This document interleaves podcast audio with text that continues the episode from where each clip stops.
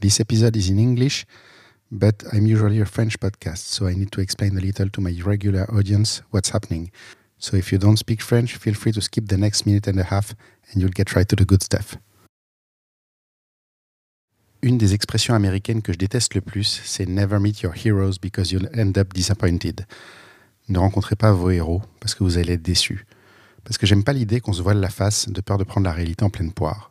Si vos héros sont vraiment bien, ils en sortent grandis. S'ils sont décevants, autant le savoir vite et s'en trouver des C'est donc avec une pointe d'appréhension que j'ai rencontré une de mes principales influences parce que c'est un excellent photographe, mais surtout parce que c'est un excellent créateur qui touche à plein de domaines et partage ce qu'il partage simplement parce qu'il a envie de le faire, comme il parlerait à un pote. On va parler en anglais et c'est pour une bonne raison. Je ne pouvais pas laisser passer la chance d'interviewer Daniel, qui était de passage à Paris et que j'avais prévu de rencontrer, juste parce qu'il ne parle pas français. Et je suis très content d'avoir saisi cette chance, assis sur un banc au pied de la Tour Eiffel. Cet épisode va me coûter plus qu'il ne me rapportera. Je vais perdre des auditeurs francophones qui ne le comprendront pas, et je n'ai rien à gagner du côté des anglophones car ça restera l'exception. Mais il est très intéressant, et au moment de le publier, je me dis qu'il vaut vraiment la peine d'être partagé. On va parler de la photographie comme d'une petite partie d'une grande conversation, du fait que l'argentique est romantisé, de Roger Baleine qui passe l'air de rien devant nous, de curiosité, d'avoir le cerveau en ébullition en permanence, d'avoir désappris la créativité, de tenir un journal, de s'investir dans ses sujets, d'être vraiment unique, de se comprendre soi-même et de la nécessité d'un vrai editing, celui qui réduit non pas à 500 mais à 12 photos. Vous êtes tout dans l'œil du photographe.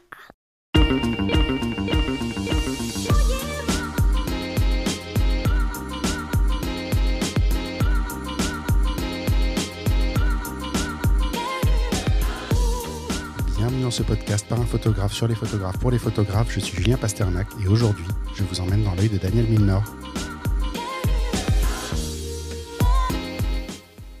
Hit record. Guerrilla style recording. We have 10 hours of recording. Are we? Is that enough for us? I think. I hope. I sure hope because I have to get the kids uh, at home. Don't uh, worry about them.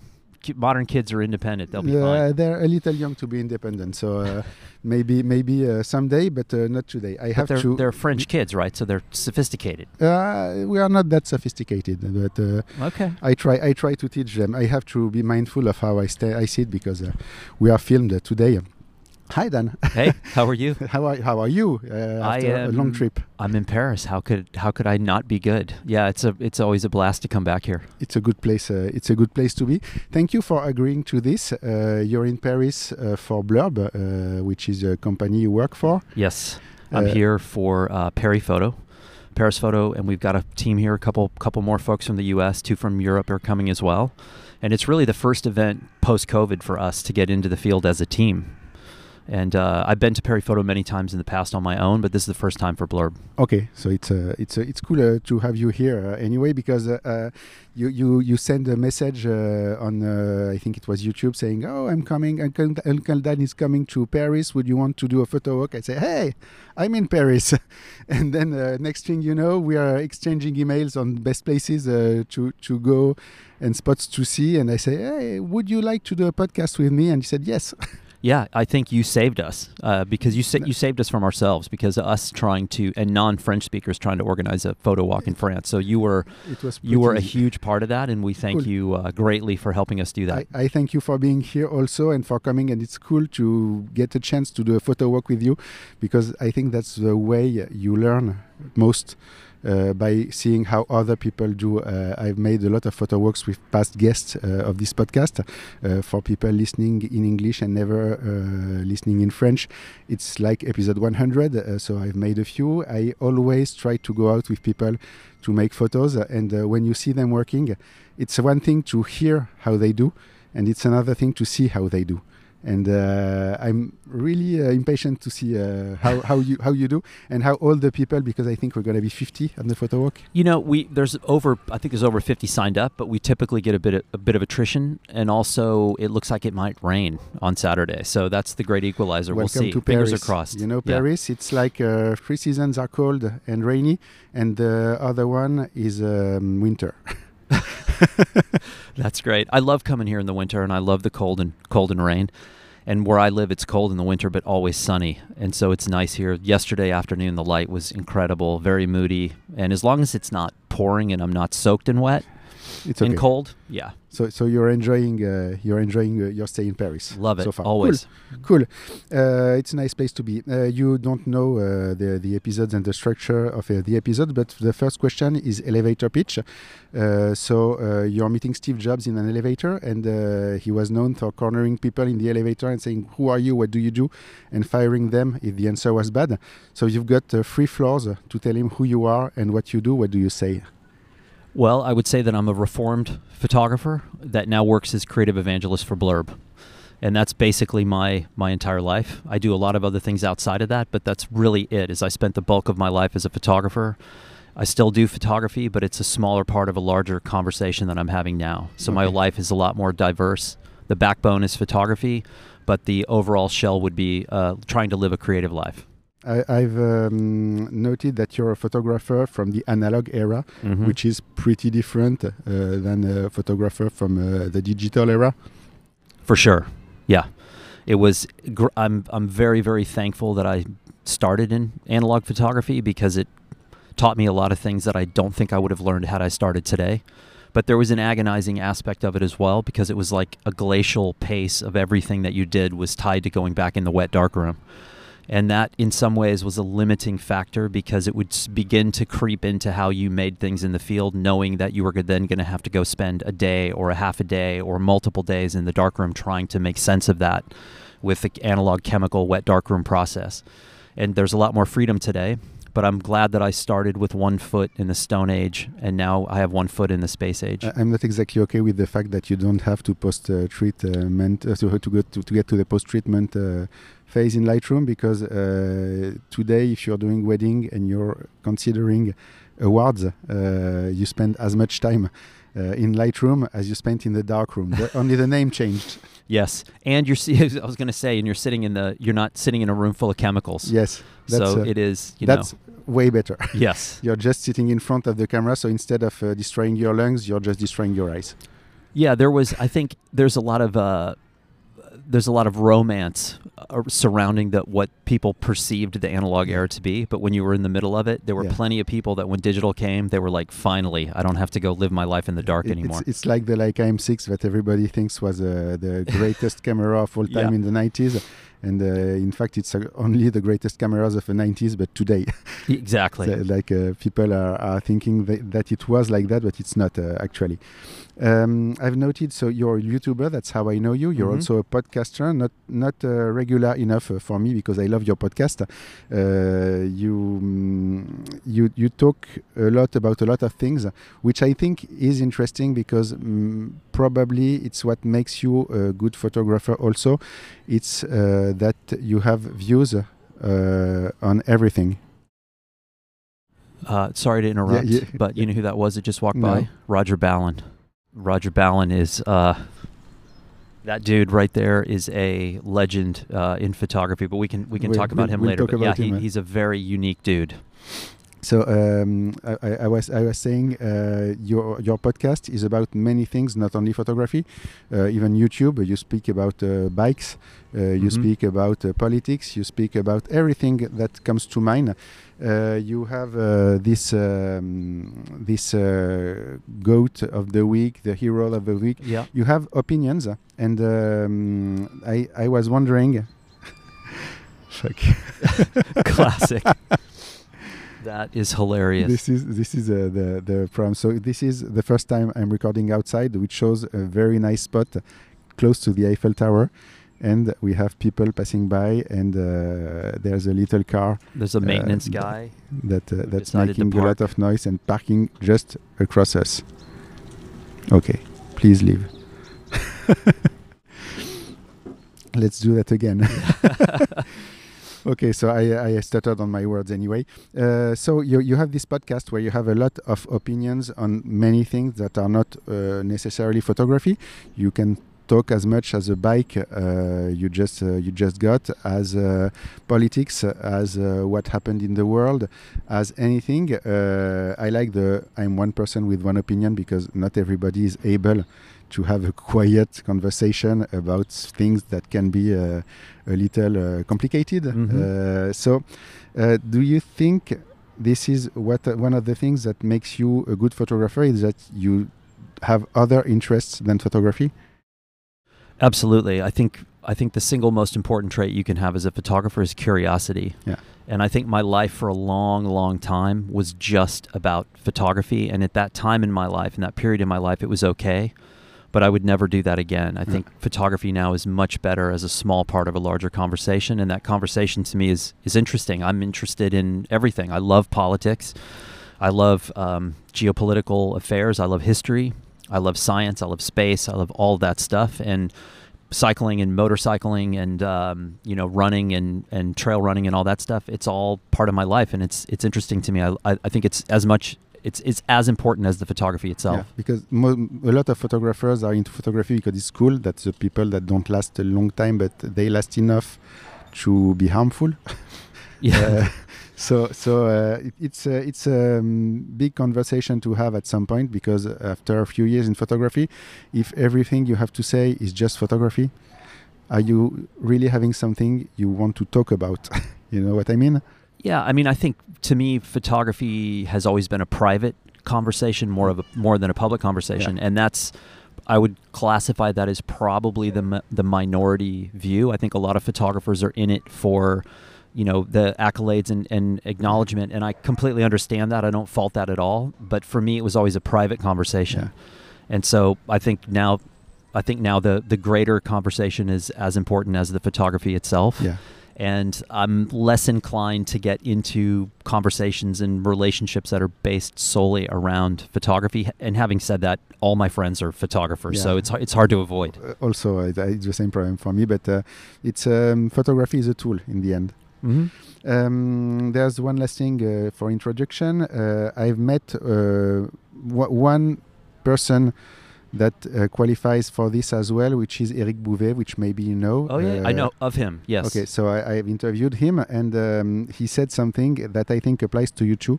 He said, "I'm one of those guys with an unlimited amount of energy," and uh, I think, and when I saw you in person, I feel the same thing. uh, it's that you have some kind of unlimited amount of energy, and you go for it every time, and you just uh, you just uh, run uh, to what uh, you want to do. Well, it's interesting. Uh, Eric Bouvet was a guy that I have never met. We have we have mutual friends in common, and he was somebody that I watched a lot when I was coming up as a photographer. Yeah. I think my energy level is probably now I'm 54. I've had some health issues. Physically, it's not what it once was, but I think the the problem I'm using quotes around that. The problem that I have is that my brain never shuts off. So my brain looks around and says, "Look, you know, look at these things that you should be doing. Yeah. You should do that. You should do that." And it forces phys- my physical self to actually get out and do it. But yeah, I think I have. Um, again, I think that it, it's based around curiosity. I'm so curious about everything that I want to investigate, and that gets me out in the world to do Because it. You're, you're kind of guilting yourself into doing the things. That's it. There's a, there's definitely a lot of there's a shadow of guilt on everything I do. There's a lot of power in guilt. Uh, I, I heard a podcast uh, recently. It was Derek Sivers who said, "Fear is energy, so you should use it." And it you know the the cliche is the is fear is a great motivator Yeah. and i think that's very very true and i think it's trying to just keep it as a healthy healthy fear and not Yeah. a nervous fear But ener- ener- ener- energy is energy. Everything is energy in the end, and you just choose what you. Anger is energy. Fear is energy. You can use anger to do very bad things or to do very good things. It's just it's just uh, you uh, that decides. Um, the interview part starts with always the four same questions. Uh, what book would you give to photographer and why? The book that i would give is the one that i stumbled upon accidentally in around 1990 at half price books in austin texas when i was studying photojournalism and i went to the half price bookstore and i went to the photography section and there was a book called telex iran by a photographer named Gilles Peress who's a magnum photographer And I had been in the photojournalism program for several years, and the photojournalism program was very structured. There were lots of rules. It was very kind of historical. And I had never seen anyone like Gilles Peress. I'd never seen composition like that. The complexity, the layering, the even sort of the tilt to some of the images. But also there was a an honesty in that book because the telex messages from him in the field in Iran to back to the Magnum office in Paris, there was a a vulnerability to those that made me realize that even though he was this legendary figure, there were he had the same issues that I did in Yeah. some weird weird way, and I didn't buy the book because it did such a number on my head because I'd never seen images like like that. I didn't really quite understand those images. And then also the vulnerability aspect of it made me nervous and I didn't buy it. I put it back on the shelf and I bought another book. But that Telex Iran just haunted me and haunted me and I could never get it out of my head and I ended up with a copy of it 30 years later. Uh, and I was able to meet him in New York sort of accidentally one day and he was kind enough to take me to his studio. We had lunch together. He showed me kind of what he was working on at the time, kind of one of the highlights of my my photography career. But Telex Iran was a comprehensive documentary project about someone from one culture in another very different culture in a time of turmoil. And he was making sense of it photographically, and I was like, "That's what I want to do with my life." Okay, good, uh, good answer. Uh, on the on the same style, I've just recently read a comic book called the, the Photographer. It's called Le Photographe in French. It's a French photographer going to Afghanistan who made 4,000 pictures. And um, he came back, and six were published over the years. It was in 1986, so six published pictures for three months in the war in Afghanistan. And uh, he made a comic book with the pictures. So it's uh, his story in comics, and then the pictures uh, in the middle. It's the same uh, kind of uh, I, I, I will check if it exists in English. I will uh, I will tell you because it's an, an amazing one. Okay. Um, the next question I stole from you. Uh, what is creativity? This is a this is a hard question. I think creativity to me is is based in the concept of freedom. It's about the freedom to see the world in a way that's unique to you and being able to live your life according to how you see it. And I think one of the challenges is determining what your own thoughts are and I think creativity is just a, an absolute freedom to see and live the live the life that you want to live, sharing the stories that you want to in your own voice. And I think creativity is something I think everybody has it, but we are it's a lot of people in like in, I can only speak to to being in the United States, but oftentimes as a as a kid it's it's taught out of you in mm-hmm. America. Don't daydream, don't doodle. It's, it's the same in France. And I think there's a lot of people that you run into that say, "Well, I'm I can't do what you do. I'm not creative," and that's just not true. Everybody has it, and it comes out in a variety of different flavors and shapes and looks, and it's all equal and it's all the same. But it's understanding what your unique creative fingerprint is. And it's a long walk. It is. It's a it's marathon. A, it's not a sprint. It's a, this is what I'm realizing right now. It's that you you have to try and try and try and a lot of error, and then uh, you may start to find something uh, that you like. Yep. Um, what makes you click on the shutter? It starts with light, light timing and composition. It's typically being in a place where I would call it a, a target rich environment. Mm. It's a situation that could depend on the spacing of elements within a frame. Like, for example, yesterday afternoon at the around the Eiffel Tower in the area, lots of people doing lots of different things that it's my kind of spacing but yesterday the what really sparked me was the light in the afternoon by yeah. by 3:30 the light was incredible the sky was incredible so it's most often just a light study and then when I find the light that I want to work in it's all it's just go for it um, what makes a good picture I think a good picture is anything that you that invokes an emotional response in the viewer and what's good to me may not be good for you. It varies, obviously, but I think it's anything that it, it, that invokes an, an, emotional response, and that could be love, it could be hate, it could be indifference. So what you're saying is you cannot please everybody, and you should not try to please everybody. I don't, I don't, I can't even please my own family. How, how am I going to please everybody else? No, I think it's impossible. Um, I have four main questions that uh, go around uh, many branches. Uh, the first one is about storytelling. Uh, you are a great storyteller. Uh, you're making even puke story fun. Uh, I heard a, a few ones. Yes, I, I, when when when a podcast or YouTube starts with "I have a great puke story," I know I will listen to, to, till the end because it's it's always very fun. You have a way of making it uh, like we were there. You know what I mean? Yeah, Yeah, yeah. Uh, That's hilarious. I- Good to know. I love puke stories. I, I feel I feel like I know the people that lived the story, and I want to hug them at the end because uh, it's uh, it's complicated for them. So you you you understand that another car is passing. Uh, so you're you're a great storyteller, and to me, it's more important than technique and that's than skill. Uh, yesterday, I was making a presentation, and I said something like technique is ten percent of the picture. And there's a girl. Uh, it was an amateur photographer group, so she raised her hand and she said, "How how is technique only ten percent?" And uh, uh, I said, "If your photo is beautiful, uh, it's a good good light, good composition, and no moment, it's like dating an amazing girl that looks beautiful, that is very well dressed, but she only speaks Russian, and you don't." And uh, then she understood. Yeah. Um, I, I, I, I lost my train of thought because no, I, I mean technique. Put it this way: I went to four years of photojournalism school, and we studied technique for about two weeks. Two weeks was darkroom, Yeah. was how to process your film, was how the camera operated, the direction of light, and that was it. And then you spent the rest of your four years going in the field and making pictures. Yeah. So technique, I think, is something that is mired in the consumer prosumer world where there's a lot there's a misunderstanding of the relevance of technique. And technique obviously is it's an integral part of every single picture you make but once you establish what it is you'd never have to think about it again. Then you have all you have to think about is light and timing and composition. The, the problem with technique is uh, that uh, it's what sells. Because if Yeah. if uh, it's always about the story why do you need to change your camera Well, that's it. I mean, the I think the eighty percent of the traffic about photography is about equipment and technique, and maybe twenty percent, if I'm being generous, is about the actual story. I mean, if I do a film about a photograph, it gets a fraction of the traffic than if I even mention a camera that I'm using. And that's that again, that's prosumer consumer. Whereas at a place like Paris Photo, this if you go to a photo show like this, there's there's virtually no discussion of technique whatsoever. It's about the work itself. So uh, when you're good uh, at storytelling it's not a matter of medium. You can do photo you can do audio you can do uh, video.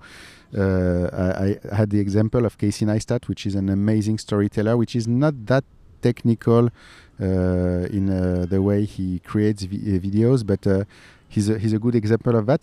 But um, how do you translate the storytelling in the photography which is the subject of the podcast? So i, I would like to have your view on this Yeah, I think anytime you go from shooting random single images to telling a story, you have to adapt your style pretty dramatically. Mm.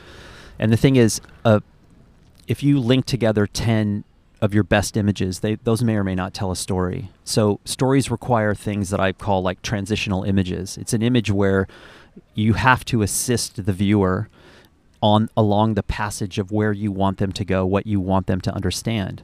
And that often means using images that aren't aesthetically outstanding, but they're informational.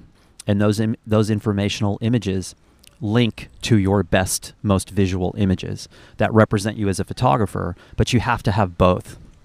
The 10 best images are a portfolio of your best work, but stories require much more of a well-rounded group of imagery and it's um, it can be a little it takes a while to understand how to do that. Yeah. and that's why like i went to school for four years and then i worked in newspapers for years.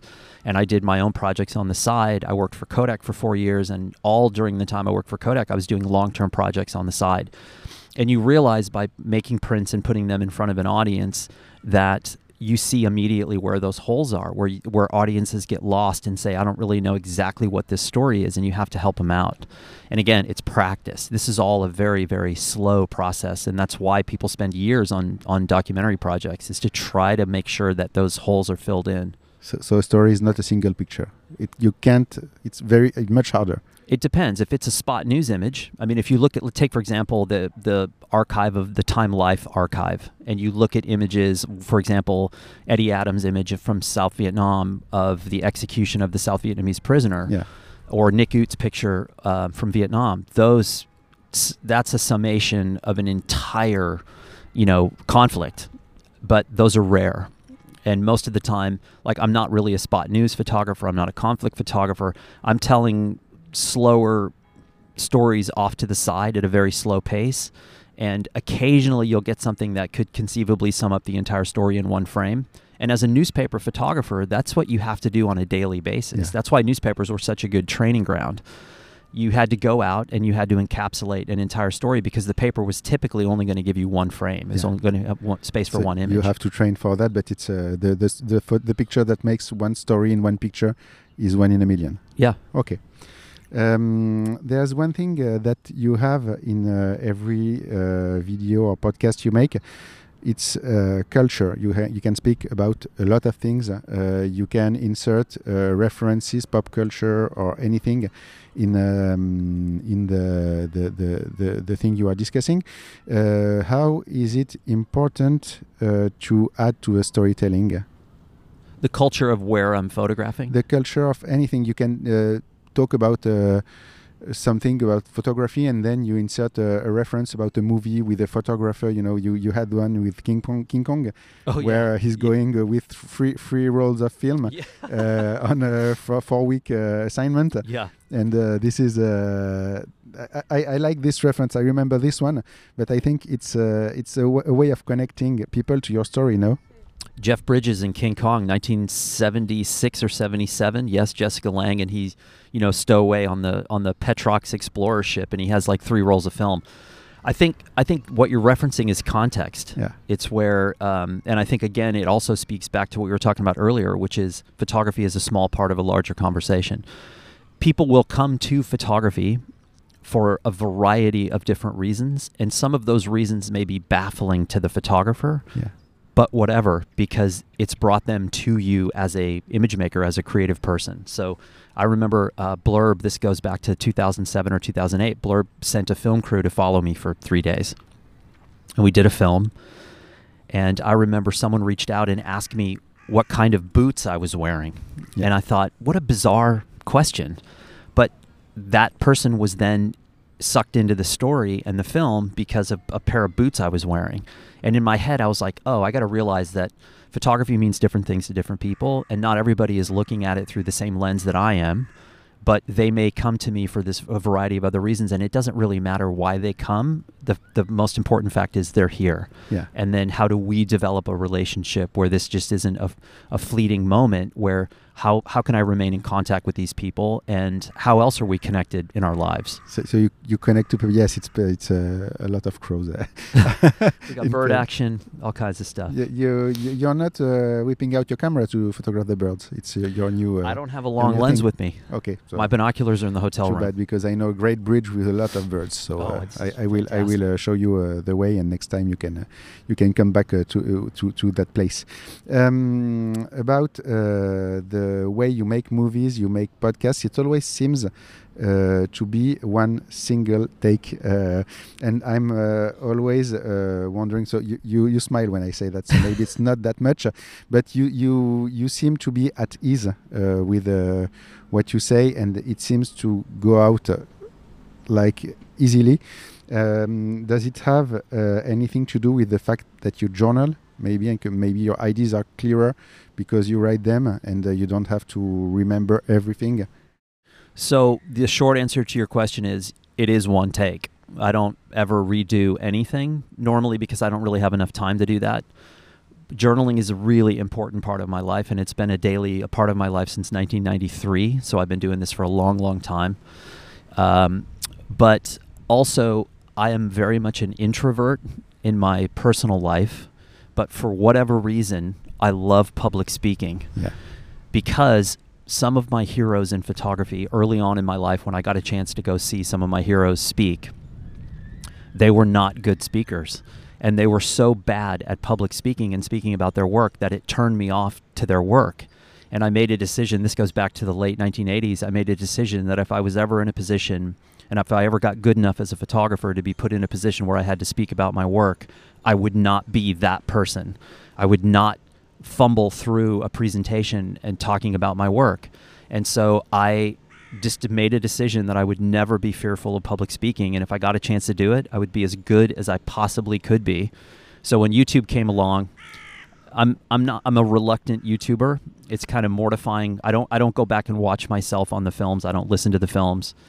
Uh, it's I find it a little bit embarrassing in some ways, but it's it's easy for me to sit in front of the camera and speak because I'm thinking about these things a lot. And there is no separation really between my personal life and my professional life. They're wound together so tightly that these conversations that I'm having on YouTube are the same conversations I'm having in my real life with my friends and colleagues. So you have the the good uh, way of using YouTube, which is you just put a video on there and you don't care about uh, I don't the yeah. algorithm and uh, everything else, which Don't is care. why uh, I like your videos because you don't really care about that, and uh, that makes it interesting because you don't uh, you don't bother uh, just uh, making something that will work. Yeah, I think, you know, I'll never be a successful YouTuber because to really get good at it, you have to really live your life to the algorithm. Yeah. And that's not something I'm really interested in doing. And a lot of people do it really well, and that's why they're successful YouTubers. But I just, I don't know, I wouldn't, it wouldn't feel like me if I did that. Um, I've heard you say on Still on Storytelling uh, many times that you have more subject ideas than time to make them, uh, which is uh, very uh, hard for me to hear because I struggle to find good subjects. I've shown you a little of what I do. This is the first one I've uh, I'm a little proud of. Uh, so, um, what what makes a good subject, and how do you find uh, the the good subject? I think w- the only thing that really matters when it comes to, to good subject matter is what is of personal value and personal interest to you. Yeah. Because if you're not really a 100% emotionally invested in telling the story, it shows in the work. And as a newspaper photographer, you know, early on in my life, there were plenty of things that I was assigned that I wasn't interested in. And you had to force yourself to engage with it. And it made me a better photographer. And then as I began, you know, a little bit later in my career, being able to do longer form projects that were more photo essay style work, I only wanted to work on stories that were of interest to me. So one of the best ways for me to find story ideas is reading. I do a ton of reading. I read somewhere between 50 and 100 books a year, depending on the year. And through those books, it is just an endless. It's an it's an the bad cliche of peeling the onion. You pick up a book, especially nonfiction stuff, and it is just one project idea after another. Secondarily, that curiosity aspect comes into play. I'm in the field a lot. I talk to every stranger that I can come in contact with. I talk to everybody. I snoop around.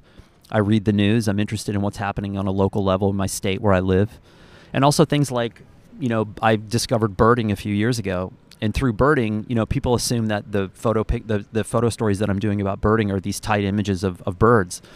And it's really not. It's about the culture that surrounds where these birds are. And it's just endless the number of stories out there that are tell. And so I, I keep a list. And also I come up with story title ideas. And this sounds a bit weird, but I will find a, a, a phrase that I love, and then I will find a story that represents Yeah. the phrase. Th- This is something I do uh, also, but it's uh, with uh, song uh, titles. Song titles are good too. it works. So you're saying you have to feel something uh, to make people feel feel something. Yeah, I mean, why would you get involved in a story that you don't care about? Yeah. So it's whatever that keeps you up at night. It's the first thing you think about when you wake up in the morning. That's a good place to start to find a story. Great, great advice. Um, on uh, creativity, uh, I told you earlier yesterday it was my first public speech ever, and I quoted you twice. uh, I quoted two two person twice. It was you and Erica Mann. I don't know if you know her. Erica Mann. Uh, she's from Two Mann Studios. They're I the so. two of the biggest wedding photographers uh, in the world. oh wow, I don't. I don't know. Uh, Her. So y- there's a, I, I have a very uh, very few sources uh, that I um, learn from. I, Okay. I, I don't uh, give permission uh, to most to most people, so that's a lot. Uh, having yeah, two yeah. two quotes. The first quote was uh, building a following is more important than good photography. The second quote was creativity is supposed to be creative, and yet we find ourselves in a world of creative conformity yeah. which was very hard for me to say on stage because I was in French one second and in English the other one, and then I had to translate it. But um, I love this quote on creativity uh, and why. Uh, why I, I mentioned Erica Mann also uh, is that she has another quote that I think relates to this one, which is create before you consume.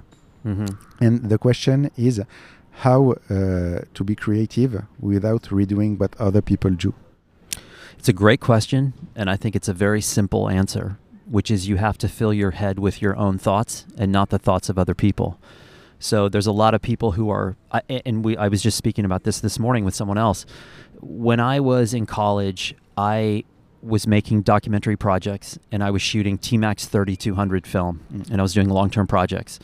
And I went into the archive of the university and I found an old news photographer magazine that had a story about Antonin Kratochvil. And I f- saw his work and I just fell in love with his work. A couple of years goes by, I'm doing projects and I, I put my portfolio in front of a more established photographer and he looks at the work and he says, Wow, this looks like Antonin Kratochvil. And I was nervous. It did. It was not a compliment to me. It was nervous that I had somehow, maybe subconsciously, decided to copy Anthony Kratochvil, and it was. I I took it as as not a good thing. I think that has shifted today. There's a lot of people who are doing copying what they've already seen instead of taking the time to understand how they see the world and learning how to translate that with a camera. Mm. That takes time. It takes years to do that and I understand why there's a reluctancy to do it now because there's a lot of people want to get famous very quickly. They want to be relevant very quickly. And when I started, that was impossible. You, you spent 5, 10, 15 years trying to become relevant. And so I think you have to understand your own thoughts. And I think people are a lot of times are afraid of what they're going to come back with when they start thinking who am who am I truly and how does that translate with the camera? Yeah, to me, copying is not that bad if you copy just the little piece that you like uh, in a person and you mix it with a little piece of a lot of other people. No, Yeah, I think we're all derivative in some way, shape, or form. But for example, I looked at a body of work a few weeks ago and I looked at it, and it to me was an obvious reference to Sally Mann. And in my head, I thought, does this photographer know Sally Mann? Because Yeah. obviously this work looks very derivative, but in their artist statement, there was no reference to Sally Mann. And I took that as a negative. I said this person should have referenced the influence that Sally Mann had, which is completely fine to do work in that's derivative of another artist but mention who it is and then mention why that you are adding to this conversation in your own way. but maybe he doesn't know, which is why you should show your work to uh, somebody who knows. Definitely, you want to show your work. I mean, Paris Photo is a perfect example. You know, that crowd of people is incredibly well established and well educated and knows their photo history. And it's very different showing your work to somebody at Paris Photo than it is to show your work to somebody on YouTube. Yeah, That an audience on YouTube that may or may not know anything about photography. yeah. Mo- mostly no, no- Mostly nothing. not. Yes. um, okay. Um, the next question is about layering. Uh, so I told you uh, you're one of the few people I'm classifying in the educator section, and uh, my wife has a saying that uh, roughly translates to education. Is saying the same thing over and over again. Uh, we have small kids, so uh, we say a lot of the time the same thing over and over again. There's one thing you're always coming back is uh, on layering Yeah. you say a lot foreground, middle ground, background, uh, which is uh, something I've been listening to you a lot because I'm eager to get better at layering. This was not my strong point, and I want to to to do it better. Um, so, uh, for people who don't follow you as I do, would you mind explaining what you consider a good layering? Yeah, I think layering is important because most of the people, the playground's coming alive. Yeah. Most of the people that I see walking around with cameras are walking around with wide angle to medium distance lenses. And one of the beauties of a wide angle lens is not just to take in a wide angle of view, it's to help build depth within an image. Yeah. And so the way you do that is to have a foreground, midground, and background all working in this in you know, good light, good action happening on all those planes. And it is very difficult to do. And there are certain photographers out there, Alex Webb comes to mind, that have built it, built their careers on doing this style of image. And it looks easy and it is incredibly difficult. And to me, it's like I can't remember the last time I made some really successful, what I would call like a five star layered image. It's very hard, but it's just an active foreground, very close to the to the frame, to the to the photographer, midground and background, all with interesting elements working in the right light, all at the same time. And it is, I would equate it very much to a good chess player. Yeah. A chess good chess player is 10, 12, 15 moves down the down the road, and a good layer, you know, good documentary photographer who works works in layering is watching the pieces on the chessboard in front of them and anticipating where those pieces are going to be Yeah. at a certain certain moment and then being fast enough to capture So it. you can learn the rules in five minutes, but uh, spend a lifetime mastering it. That's it. Okay, it's it's very difficult to find a good explanation of a good layering. Uh, most people have part of the answer. I think you have most of uh, what we need to know uh, in uh, in the explanation. Thank Okay. you. Um, so, since you've been a photojournalist, uh, I can't help but think it's part of the toolbox that you're Mhm. given uh, when you start. Uh, the things uh, that you get yelled at it, if you fuck them up. Uh, can you uh, explain me the rules of a good photojournalist picture, which is probably the rules of a good storytelling picture? Well, I think the the rules of photojournalism and the things that you would get you would get yelled at are based not in photography so much, even though they were very keen on you know rule of thirds and don't don't bullseye people in the frame and that kind of thing. But the the things you get yelled at were rules of journalism. So grammar, spelling, and punctuation. If you wrote a caption and had a grammar, spelling, and punctuation error, that was an immediate F if you made there was a book at the time that every photojournalism student had called the AP the Associated Press style book. Yeah. If you made a mistake that was contained in that book, it was an immediate F. And then also your journalistic ethics. If you were in the field and you set up a photograph, that was a fireable offense. If you manipulated people into doing things in a, in a photograph, that was a fireable offense. Mm. I saw people do this again Yeah, and that's again. So was thinking. you know the weakness, it, it the the pressures of journalism were were very real. You, this was not at the time. This was not a you know everybody wins a trophy environment. If you screwed up, somebody was in your face yelling at you at the end of the day. The photo editor typically was the one who was made it clear that you had made a mistake, um, and also. Uh, you know, it was basically these are the things that you have to uphold as a journalist because the faith of the newspaper is based in these ethics, and the audience, the public, needs to know. So that when you walked up with a press credential around your neck that said you worked for whatever news news organization, it meant something. It meant that you were vetted, and that you you ha- were maintaining journalistic ethics. That is a very slippery slope That, that had changed a lot uh, it, recently. it has changed dramatically. Um, and again, you know, but it was it was terrifying because you went in the field. I was nervous all the time that I'm going to do something wrong or I'm going to get it. you know, if I if I met you in the field as a photojournalist and I photographed you and I said, okay, Julien, what's what's your name? Julien Pasternak. Great. Can you? I would write it down. And then I would hand you my notebook and I would say, You write it down. And then I would record you saying it Yeah. so that I would have three backups to make Okay. sure that your name was right. Then I had to write in the caption how why we were together, and if I got that wrong, I was in trouble. And so every move, and in college, as I was every time I wrote something, I had the AP style book in my hand, looking at like, am I making a mistake here that's going to get an F on this project? and you Like, get fired if you make the mistake. in the newspaper, you can get fired, and I know plenty of photographers who did things they shouldn't have done that got fired. And in journalism school, you know, you'd work for weeks on a project and get an F because you spelled something wrong or you did a grammar grammar mistake. It so was you terrifying. learn not to make a small mistake. You did. You learned, and it. You know, the downside of it, it was constricting. You know, you you couldn't be as expressive as you wanted because you knew that if you strayed outside the lines, you were going to get penalized. Okay, so in the end, it was uh, eye-opening on the fact that you cannot say all the time what you want. Ooh, no, it was journalism was very formulaic and it was very controlling. And, you know, even how you wrote, and I remember this very, very distinctly. I did a story about uh, uh, what we call in the U.S. a soup kitchen. It was Yeah. for less fortunate folks who didn't have enough food and they would go to these, these places and get free food. And I did the story and I came back and my journalism instructor said, he said, content wise, you're fantastic. He said, grammar, spelling, and punctuation, you're a train wreck.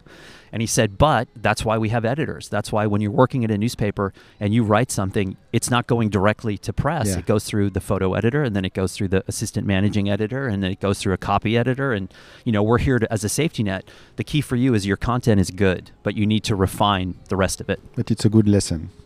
Um, if we talk about books, which is your job Yeah. now, uh, Yeah. you work at Blurb, you're creative evangelist. Uh, for them, what what does that? Uh, what is that title? What does it mean? Creative evangelist means I get to go to Paris. Oh, cool! I want the same job. I live in Paris, so uh, maybe I get to go somewhere You else. get to go uh, to New Mexico.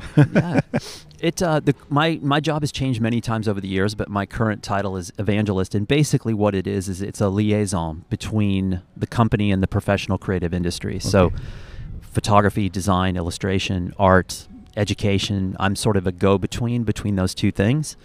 and then I do some writing for them. I do a lot of the public speaking. I do the educational outreach. Um, I do some filmmaking, and you know, I'm I'm one piece of a much bigger marketing team. Okay, and what you do on the side is, uh, do you consider this a part of uh, what you do, or is it an extension uh, for you? Uh, and how does it work together?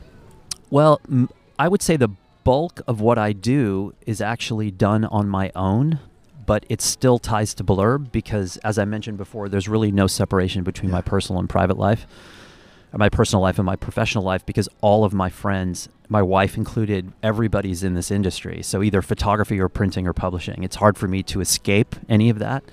But the YouTube was not Blurb was uh, YouTube was not something that Blurb asked me to do.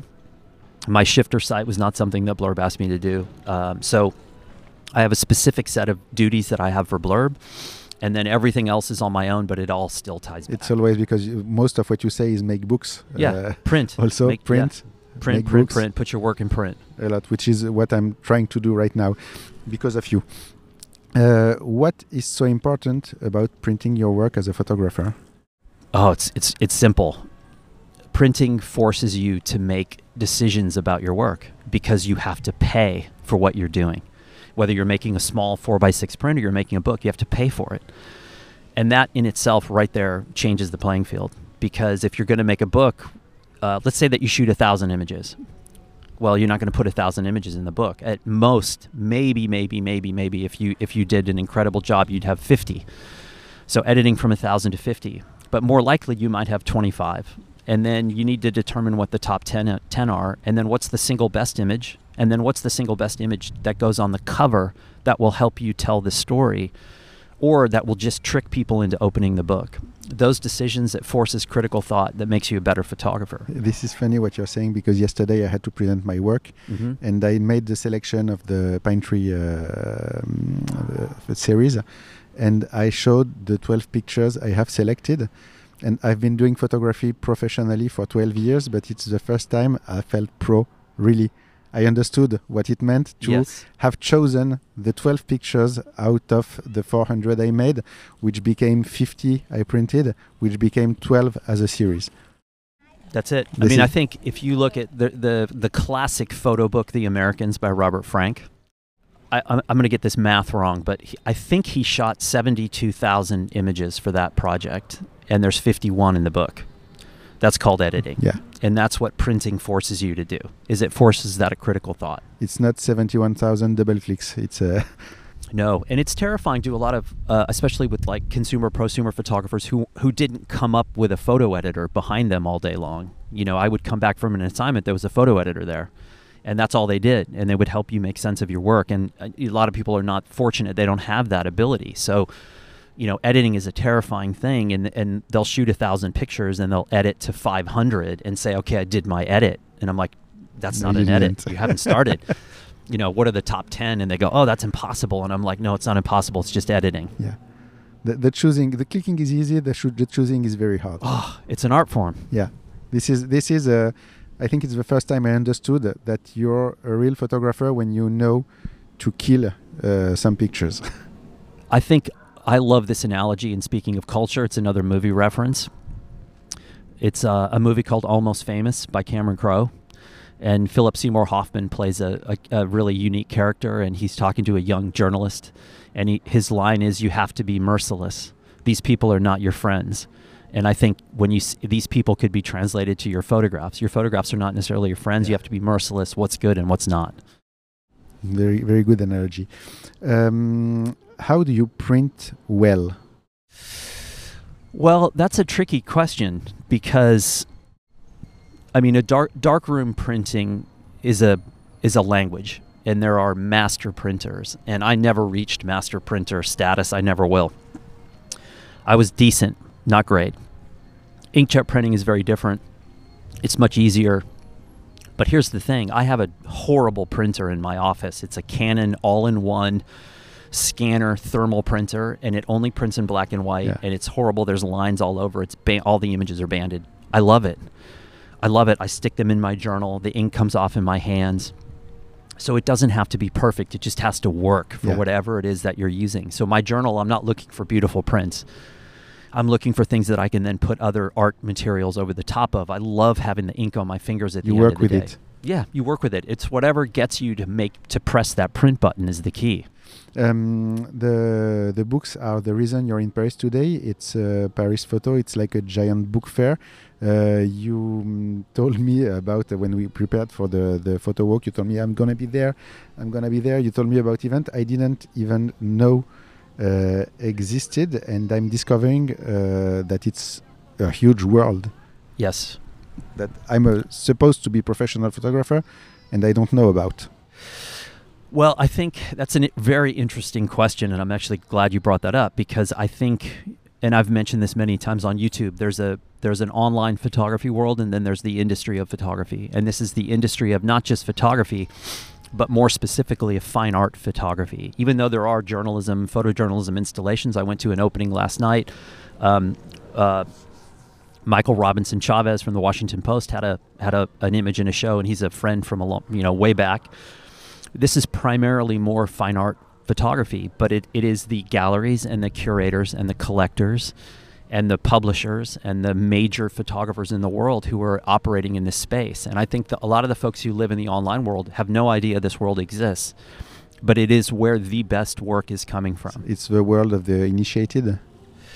It's the world of, yeah, I, I would classify it. There's a lot of fortunate people in this space who went either went to photography school or went to art school and had the luxury of having the time to study what's been done before and also what how their work fits in, understand the context, but also the time and the and the ability to make this kind of work, which is not easy, and to get assignments and to get publishing deals and find gallery gallery representation and and how to get in museums and work with curators and collectors. It's it is a conversation that I wish more online people knew about Mm. because it would make them better photographers just knowing this exists. It's the one percent. So you're not getting in easily, no, it's but not. uh, if you know it exists, it gives you something to aim for. Yeah, I mean, I think you can look at it two ways. You can look at it and say, "Oh, I wasn't lucky. I never got a chance to do that. I'm never going to get in," and that's not true. Yeah. Or you can look at it and say, "Wow, there is a lot to learn here." And the thing is, there's a lot of uh, there's a lot about this this part of the photography world I don't like. There's a lot of people here that I would not want to hang out with Yeah. But there's an unbelievable amount of good work here and also good books and each of those just to get a book published that's 18 months to 2 years of your life not to mention making the work and making the connection to the publisher and getting someone to to say yes we're going to invest all this money in doing this and getting a printer in Italy or Iceland or China to put this, you know, it is it's like getting married. It's a Yeah. huge relationship that isn't just about the photography. And so the amount of what an onliner could learn at an event like this is is endless. It's we were joking that if you have FOMO, if you have fear of missing out, this is a terrible place to be because there's so much here you can't possibly get to it all. But it's a it's the industry side of photography and that's the side that I spent my career in and now I'm dabbling in the online side and realizing the, the, the distant the gap between these two is a pretty sizable gap. Yeah. But in the end, it's not all about the photography. Oh no, I mean being being part of this world is about who you know. Mm. It's about your contacts, it's about how you look, it's about how you dress, it's about how you speak, it's about how you speak about your work, it's about your knowledge of photo history, it's about understanding context. All of those things. It is it's far to me it's the the relevancy, yes, the photography is important, but everything else is on equal it playing sounds field like politics. a little bit very political you have a lot of people who are like photographers who are turned off by this. And i think if you fight it you're never going to be happy. Yeah. you have to understand that in some ways it's a bit of a game and there are people that play the game really well. And the people that i find most intriguing are the ones who can play the game without losing a track of who they are. And i love looking at immediately recognizable work. I love going into a gallery and looking on the wall and without seeing the caption saying, I know who did that. That's to me the sign of a good photographer is that immediately recognizable work. When I saw that Gilles, Gilles Peress work, for instance, I was like, I've never seen anybody that works like that before. And Paris Photo, there's there's a hundred photographers in there who make work that I can look at across the room and say, I know who did that. Yeah. So it's a good place to be for you. Oh yeah. Um, last question of uh, the interview. Um, we always end up uh, talking about one picture or one series of picture in particular. In your case, it's double exposures, uh, which seems to be what you love doing at the moment. You talk a lot about that. I understand one double exposure. It's harder for me to understand full projects uh, on uh, double uh, exposures. So why are you choosing this as a medium of uh, expression, and how do you make them relevant? Great question. So I think this is really important, especially for people who struggle with how to come up with a story idea. I had never done double exposures until 2019 when I went to Albania for the first time. And I went to Albania to take a workshop, not to teach it, but to take it. I've been back twice since to teach workshops in Albania, but I went to take a workshop with Elena Dorfman, who's a f- fine art photographer from LA who's Albanian descent.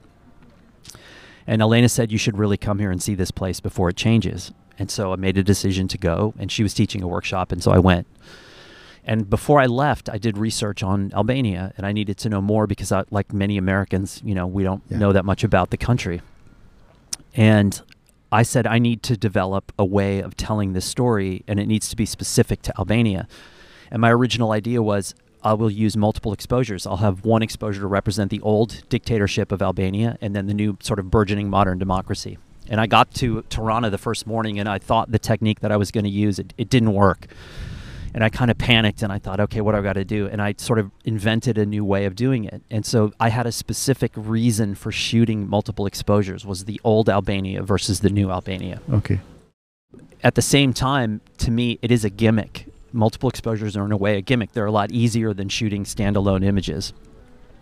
I've continued shooting them wherever I've been, although this trip to Paris is the first time that I'm not shooting them. I've just said before I left, I'm not doing these anymore right now. You're doing black trip and white. Uh, shooting time. black and white and shooting just straight images to, because it's more challenging. The doubles, you can do anything. But I think when you have a specific reason for doing it, it makes sense. If you're just doing it all the time for no reason at all, then it becomes too much of a gimmick for me. Nice, uh, nice answer. Uh, we are arriving uh, to the end of the episode. I have two more questions. What is the worst moment in your photographic career? Uh, this is pretty funny. The worst moment in my photography career was also one of the best moments because it forced me to make a change. But I had become, at some point in my career, I'd left journalism. I'd done all kinds of other kinds of photography. I worked for Kodak for four years. I decided to leave Kodak and I became a wedding photographer. This was before the wedding industry blew up. It was sort sort of still off to the side and like a weird, weird business and I was shooting high end weddings out of Los Angeles. And at one point in time, I'd been shooting on a wedding for like eight or 10 hours. I was exhausted. It was in the middle of the de- California desert. It was 110 degrees. I was packing up my gear at the end of the night. And the, the wedding planner comes running out and says, No, you, you can't pack up yet. You forgot to photograph the cupcakes. There was some high end cupcake company that was the, the bride and groom had paid to, for these, you know, overpriced cupcakes. And in my head, I thought, I have a degree in photojournalism. I've had images in Life magazine. I've done all these things, and I am getting yelled at for not photographing a cupcake. Yeah. I was like, I've hit rock bottom. And I literally, the, the reason why that was horrible, because as I just described, the reason why it was great was I went home and within a week I had quit photography. Yeah. I just deleted my email account and I said I'm not doing this anymore. I'm going to do photography, but I'm not going to work as a photographer. And that uh, that was it. That was the moment. My wife still makes fun of me because she was standing right there and saw the whole thing. And so, is this the best moment, or do you have another best moment in your career? I've had so many good moments. I would never be able to narrow it down to one. Photography has has afforded me a life that is, I, I I'm incredibly fortunate. I've had so many experiences. An, an older photographer pulled me aside when I first was an internship at the news had an internship at the newspaper. He said, "You're going to live in one year what the average person lives in ten. And I think that's an understatement. I think it's even more than that. Photography has put me in places and with people that I would have certainly never been exposed to before. I'm in Paris doing an interview with you right now. Yeah. I get to spend another three or four days here going around to different events. I, my whole life is a good good moment because of photography. So you, it brings you a lot. I think what what it brings it's is uh, encounters. No, Constant. all the time. You make friends all the time from crazy uh, far uh, away people to a corner of the street, or you just get to talk to uh, somebody you met on the street and take his picture. That's it. It brings uh, great encounters. It's given me an amazing life. It's cool. Thank you uh, for this encounter. We were almost killed by pigeons, uh, Pigeons right? and a uh, parrot behind you on the tree, or a macaw or something. This is why we didn't sit. We were in the park. We didn't sit under a tree because I knew what would happen. You're Yes. you're not from Paris. You don't know how aggressive they are, but uh, the pigeons hate me. I can Okay. tell. Good. Thank you, Daniel. It was amazing having you. Thank you so And, much. I uh, really appreciate it. It was a blast talking with you. Enjoy Paris photo, and uh, we'll see you on Saturday uh, for the photo walk. Thank you. Thank you.